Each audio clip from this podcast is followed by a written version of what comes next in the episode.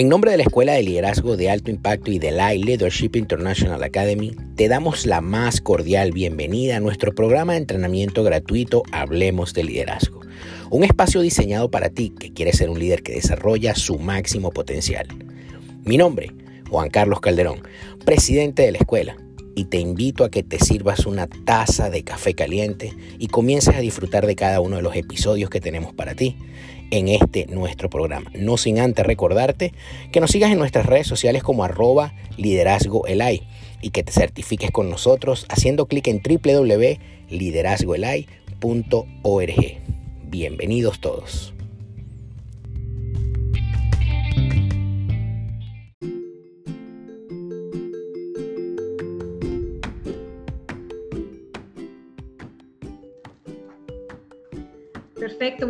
Muchísimas gracias. Gente, pues a Juan Carlos Calderón, quien me dio el honor de poder estar aquí frente a ustedes. Estoy sumamente emocionada, estoy tan emocionada que siento que todo mi cuerpo está temblando literalmente. De la, gran emoción que, que, porque sé que esto no es mío, sé que esta es una visión del cielo que vino a mi corazón, a mi vida. Gracias Gustavo por también esta maravillosa oportunidad y por el enorme interés que hay en ti, a todos los que nos están escuchando a través de esta plataforma. Y bueno, mi nombre es Jetsi López, como bien lo dijo, y bueno, actualmente eh, dedico mi vida al trabajo de liderazgo generacional y a la formación eh, para la atención de las generaciones emergentes, especialmente aquellos que no han nacido todavía. Yo sé que esto suena eh, extraño, suena nuevo, pero luego vamos a hablar de eso, ¿no? Pero sin duda alguna es lo más apasionante que he podido hacer en toda mi vida y la gloria se la doy a Dios quien me dio este propósito de vida. Quiero agradecer, por supuesto, a la Academia Internacional de Capellanía y por su invitación y por supuesto a la Escuela de Liderazgo de alto impacto por hacerme esta valiosa invitación y por supuesto en esta aventura con con el live juvenil. Y bueno, en este episodio, como bien lo dijo nuestro hermano Gustavo, eh, ciertamente pues es desarrollando líderes hoy, pero no para hoy, líderes hoy para el futuro. Y si hay algo que es bastante difícil para nosotros es pensar en las generaciones venideras. Eso es algo que no meditamos mucho. Eh, la gran mayoría de las personas eh, y en cómo toman decisiones presentes, eh, actuales, sí, ciertamente pueden eh, afectar mucho a, la generación presente, pero no pensamos en cómo va a afectar lo que decidimos hoy a las generaciones que van a venir, las generaciones que van a nacer cuando ya nosotros no estemos en esta tierra. Y hoy vamos a responder a esas preguntas que ya escuchamos previamente. ¿Qué de la generación que no existe aún? no son importantes porque no las vemos. Son preguntas que nos obligan, por supuesto, a ampliar nuestro nivel de visión, porque si hay una cualidad en un líder es que tiene una visión amplia. Y yo estoy hablando en este momento, yo creo que estoy hablando frente a líderes eh, de visión, líderes grandiosos en este día. Y si estás escuchando esto, yo sé que no es casualidad, es porque tú eres un líder de visión amplia. Y eh, la otra pregunta que puede surgir o que surge es qué terreno eh, y qué liderazgo es el que va a influenciar cuando ya nosotros no estemos acá. ¿Cuáles son ¿Cuál es ese liderazgo que estamos formando hoy que va a influenciar en las próximas generaciones? ¿Cómo va a ser la sociedad después que nosotros no estemos acá? Pero la pregunta más importante es, ¿podemos hacer algo hoy al respecto? Definitivamente la respuesta es sí, sí se puede. Las generaciones que siguen después de nosotros, hay cosas que se van a cuestionar, que tal vez nuestros padres, que tal vez nosotros no nos atrevimos a cuestionar. Dijimos, bueno, mi mamá lo hizo así, mi papá lo hizo así, mi pastor anterior lo hizo de esta manera, pero nadie cuestionó, nadie se preguntó por qué, pero la generación de ahorita y la que viene, sí van a preguntar, sí se van a cuestionar muchas veces, ajá, pero, pero ¿y eso por qué? ¿Por qué creemos en esto? ¿Por qué yo estoy siguiendo a esta persona? ¿O qué me puede ofrecer este producto? ¿O qué me puede ofrecer esa iglesia o ese libro? Son generaciones que se preguntan todo, es decir, que se cuestionan.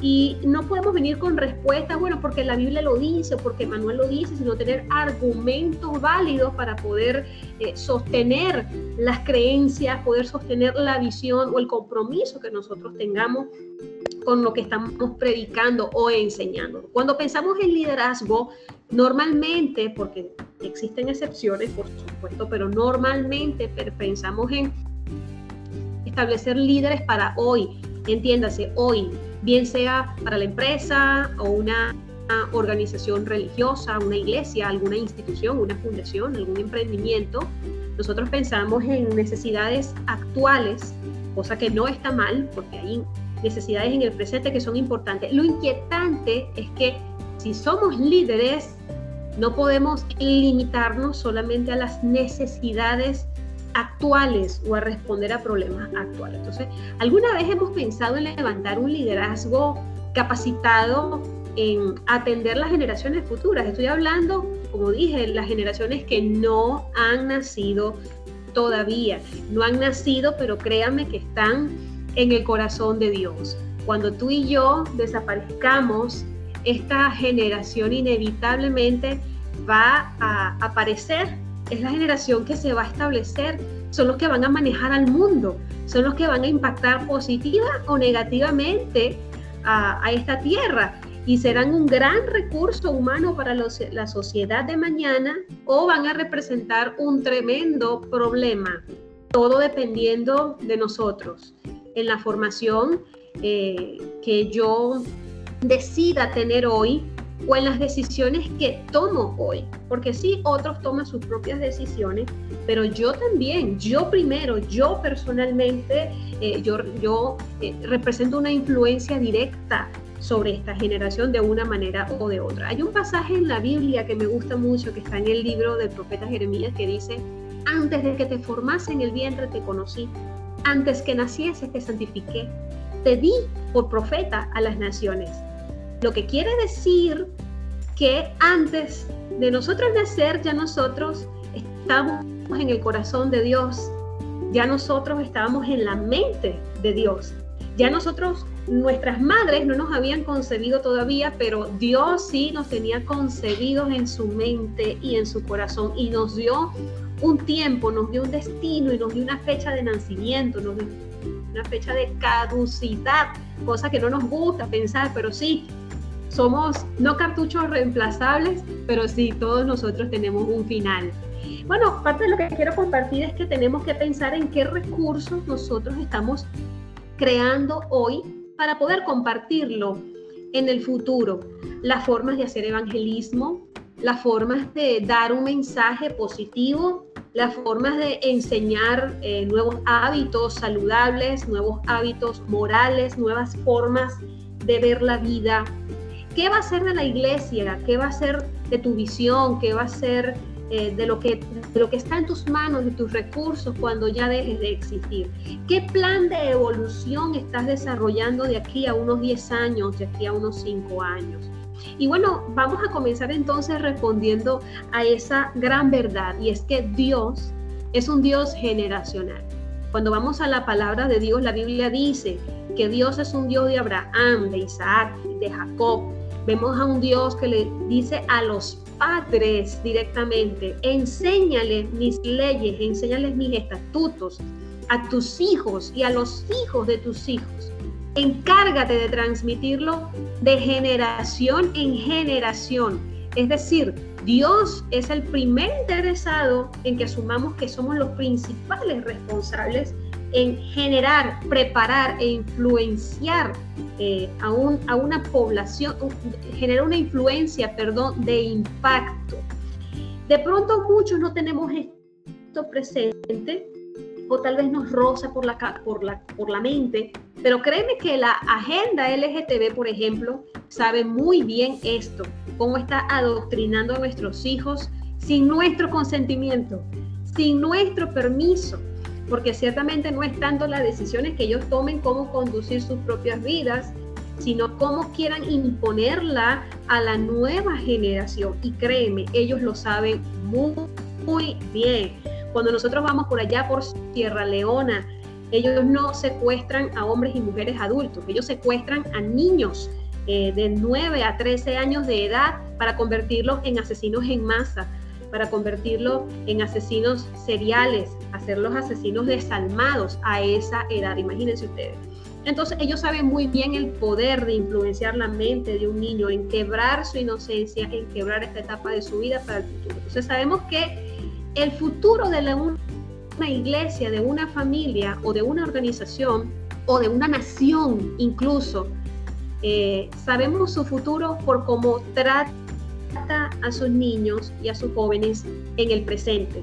Cuando pensamos en personas que los seres humanos llamamos o en la actualidad llamamos eh, monstruos, ¿verdad? Como por ejemplo Hitler o el Chapo Guzmán, que fueron eh, buenos líderes. Tú dirás, pero ¿cómo pueden ser buenos líderes? Sí, fueron buenos líderes, pero para mal. Es decir, un buen líder no necesariamente hace lo bueno. Si entendemos que liderazgo, que ya probablemente ustedes han escuchado este término muchas veces, o este concepto, si liderazgo es influencia, vemos que Hitler la tuvo, pero él no siempre tuvo esa influencia ni esa posición. Es decir, tener una posición no necesariamente es tener influencia, pero hay gente que sabe aprovechar su posición para generar una influencia positiva, positiva o negativa.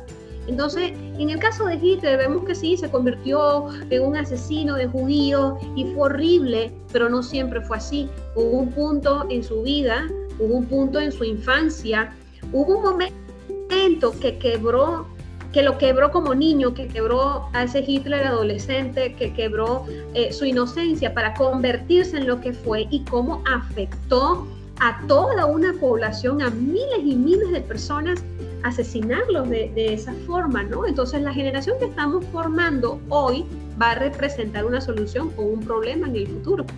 Queramos o no queramos, va a ser así, dependiendo de cómo en casa nosotros formemos o de cómo directa o indirectamente los estemos influenciando. Algún joven sean hijos nuestros o no, porque tal vez no nos preocupamos mucho por los niños y jóvenes, porque bueno, no tengo hijos, este, pero sí, sí podemos convertirnos en buenos acompañantes para esos adolescentes que probablemente eh, no tengan una buena referencia en casa o no tengan una buena referencia cerca.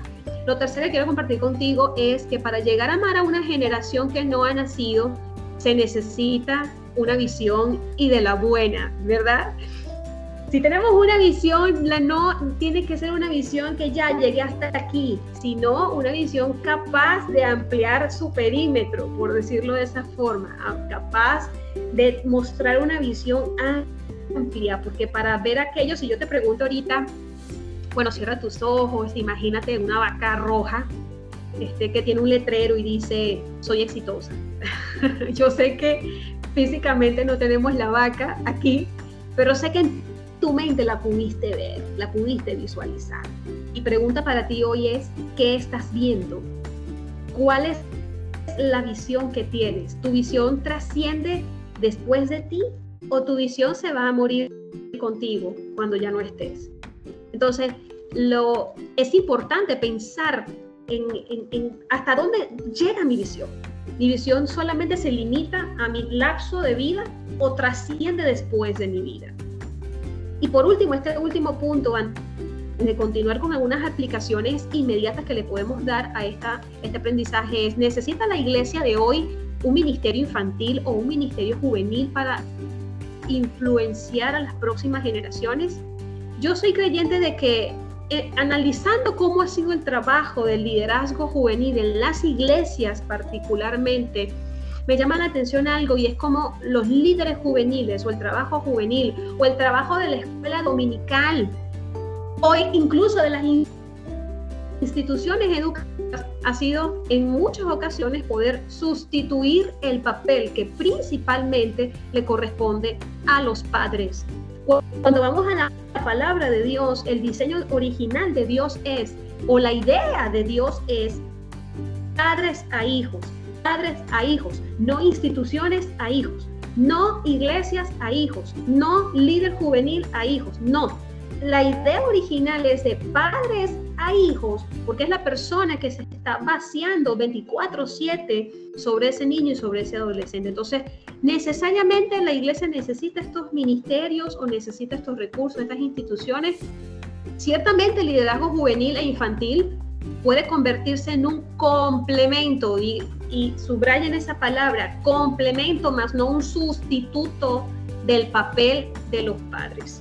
Nuestro mayor reto ahora, por supuesto, es poder animar y eh, animar a los padres para que asuman la responsabilidad de afectar positivamente e integralmente a sus jóvenes en casa. Pero cuando no tenemos ese acceso a los padres, entonces nosotros nos convertimos en esa influencia positiva que deja una huella inspiradora en los jóvenes de hoy. Y bueno, para ir cerrando me quedan solo cinco minutos de tiempo. ¿Cómo nosotros podemos aplicar esto, esto, esto que es una información súper amplia, es muy complicado abarcar toda esta idea, pero quiero dejarte, bueno, ¿qué puedo hacer? Tal vez te puedes estar preguntando, ¿qué puedo hacer ahora eh, para poder ser la respuesta a este problema? En primer lugar, es importante encargarnos de ser una persona de calidad, de ser un ser humano con una calidad integral. La Biblia me habla de cómo un, este escritor Tito le escribe a su amigo Gallo y le dice, amigo, yo deseo que tú seas prosperado en todo, así como prospera tu alma. Es decir, que la primera prosperidad no necesariamente es tener dinero, sino una prosperidad con una mentalidad rica, con una mentalidad de una visión clara, no necesariamente ser millonario eh, con dinero y casas, que no está mal y nadie se queja por eso, pero con una mentalidad correcta. Vemos acá, por ejemplo, en Venezuela muchísimo, me entristece ver gente con camionetas muy lujosas, pero comiéndose la luz del semáforo, violando el rayo peatonal o sacando basura de sus camionetas y tirándolas al suelo y en una papelera. Cosas como esas que tú dices, definitivamente el dinero no hace una buena mentalidad. Entonces es muy importante tomar en cuenta ¿verdad? De cómo vemos a la gente escuchando frases como, este mundo se lo llevó quien lo trajo, pero no hacen nada para salvar al mundo y creen que protestando en las calles o quejándose o escribiendo tweets pueden solucionarlo. Pero la solución permanente es encargándonos primeramente ser nosotros una persona extraordinaria, integral, completo, preparado para que podamos preparar y sobre todo inspirar a la próxima generación a ser como nosotros. Lo segundo que quiero compartir en cómo podemos nosotros aplicar esto es que tener clara para qué, no cuál es nuestra visión, porque eso lo tenemos claro, pero el para qué. Si nuestra visión se va a morir con nosotros, entonces es una visión egoísta, pero si pensamos en que nuestra visión va a beneficiar y va a hacer crecer a otros integralmente, aún después que nosotros no estemos, entonces yo estoy hablando con la gente correcta. Nosotros nos vamos a convertir en líderes fuera de serie cuando nosotros vemos lo invisible. Y nuevamente pregunto, ¿qué estás viendo? ¿Eres capaz de ver a esa generación que no de pronto no te va a ver a ti, pero sí va a recibir de esa semilla o de esos frutos que sembraste hoy, de ese trabajo que estás haciendo en el presente para afectarlos a ellos. Entonces somos líderes de calidad cuando lo que soñamos trasciende de nosotros. Y por último, encárgate de influenciar positivamente y acompañar intencionalmente con tu estilo de vida a algún joven, a algún niño, comenzando por los tuyos. Los niños, nuestros jóvenes imitan hoy por hoy las malas influencias. Vemos cómo están desesperados por ser como algún artista, desesperados por imitar a algún cantante, algún deportista. Eh, cosas que no, no está mal admirar a alguien que realmente tenga cualidades positivas para imitar. Pero aquellos que de pronto eh, quieren imitar a algún criminal o quieren o son inspirados por algún maleante o por algún cantante con letras este, bastante negativas. Entonces, nos preocupamos. ¿Y qué pasa en casa? ¿Qué pasa en el hogar? ¿Por qué no quiero ser como papá? ¿Por qué no quiero ser como mamá? Y es porque definitivamente ahí eh, se ha desplazado esa responsabilidad al, o al liderazgo juvenil o al liderazgo infantil o a las instituciones educativas. Edúcame a mi hijo enséñale tú la palabra de Dios. Tú tienes que enseñarle. Eso es lo que te enseñan en la iglesia cuando los padres regañan a sus hijos. Eso es lo que te enseñan en la escuela esos son los modales que te enseñan en, en la institución. Es que no es el trabajo de la institución. El trabajo de la institución es reforzar positivamente el trabajo que ya previamente los padres vienen realizando en casa. Y es muy triste saber cuando hay jóvenes que no cuentan con buenos ejemplos en casa, pero tú y yo, así no los tengamos, podemos seleccionar a uno, acompañar a uno a quien podamos inspirar. No sabemos si ese uno a quien estamos influenciando mañana vaya a representar eh, ese, esa fuerza inspiradora para la generación de mañana. No sabemos quién es ese, ese próximo Martin Luther King, no, no sabemos si estamos influenciando al próximo presidente de los Estados Unidos, el próximo presidente de, nuestra, de cualquier, cualquier nación que en este momento pueda estar escuchando este podcast, este audio, este entrenamiento. No sabemos. De pronto vemos hoy a un pequeñito, vemos a un joven, vemos a un adolescente, pero no sabemos qué va a hacer mañana y si lo que estamos haciendo hoy en sus vidas está afectando, impactando o marcando una huella significativa en ellos. Para cerrar, cuando vamos a la palabra de Dios, vemos como los reyes, ¿verdad? Los reyes de Judá, los reyes de Jerusalén, ellos comenzaban a reinar muchas veces a los 30 años, otros a los 22 años, otros a los 8 años. Pero lo cierto es que la familia sabía para qué nacía ese primogénito, sabía cuál era ese sucesor. Decían, cuando ese bebé nacía, lo levantaban y decían, este es el próximo rey de esta nación.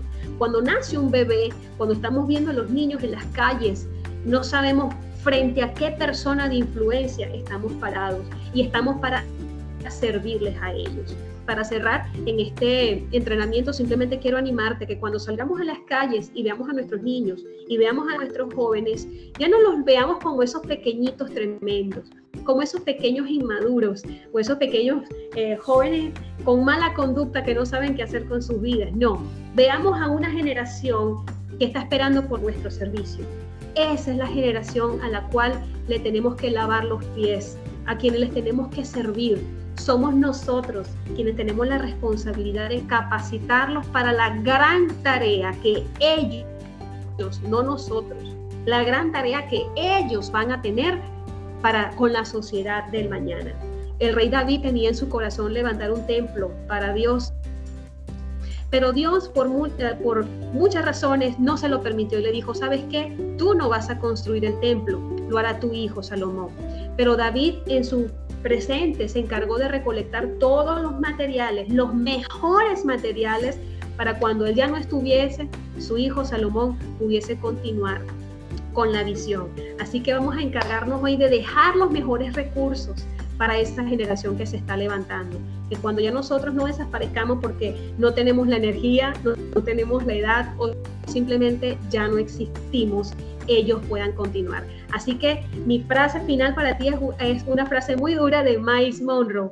Prepárate para irte. Prepárate para cuando ya tú no estés. De modo que las cosas no funcionen igual como cuando tú estabas, sino que funcionen mejor en tu ausencia. Muchísimas gracias por este tiempo. Que Dios les bendiga.